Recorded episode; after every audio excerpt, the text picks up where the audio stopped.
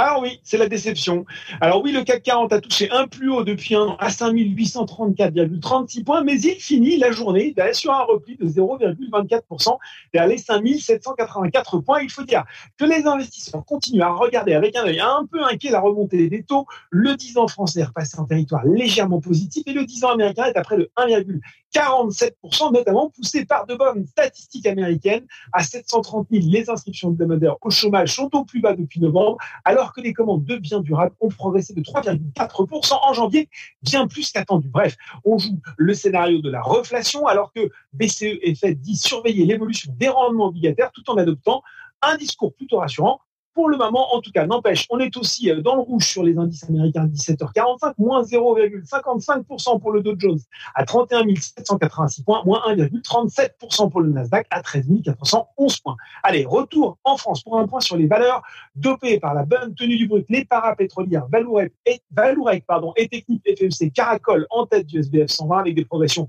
euh, de plus de 10% devant Clépierre et Alten Next City a littéralement cassé la baraque. Le promoteur immobilier a signé des résultats 2020 supérieurs aux attentes. Son résultat opérationnel courant s'élève notamment à 285,3 millions d'euros, en baisse de 19%, mais faisant ressortir une marge de 5,9% alors que le management visait un niveau supérieur à 5%. Mieux, cette année, Nexity table sur un résultat opérationnel courant en forte augmentation au moins 350 millions d'euros sur un taux de marge supérieur à 7%.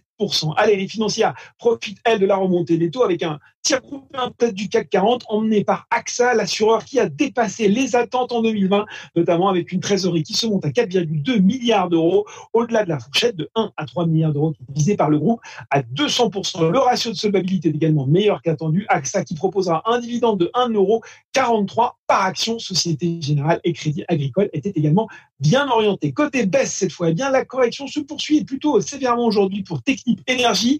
SES était également en orbite basse. Les perspectives de l'opérateur satellitaire ont déçu avec un excédent brut d'exploitation ajusté attendu entre 1,06 et 1,1 milliard d'euros cette année après 1,1 15 milliards en 2020, un chiffre eh bien déjà en repli de 5,9% à taux de change constant par rapport à 2019. Safran avait également du plomb dans l'air. L'équipementier aéronautique a pourtant fait preuve d'une belle résistance durant la crise sanitaire, parvenant à afficher un résultat net ajusté par du groupe de 879 millions d'euros en 2020, malgré un chiffre d'affaires en repli de 33%, mais ce sont les perspectives 2021 qui ont déçu les analystes. Safran qui table notamment sur une décroissance organique du chiffre d'affaires ajusté de 2 à 4% et une génération de cash libre au moins au même niveau qu'en 2020. Airbus se replie également. Enfin, c'était également moins bien pour Seb en 2020 avec un résultat opérationnel d'activité en repli de 4,8% à périmètre et taux de change constant à 605 millions d'euros. Mais le groupe s'est dit bien armé et en ordre de marche pour renouer avec la croissance organique de ses ventes en 2021 et une progression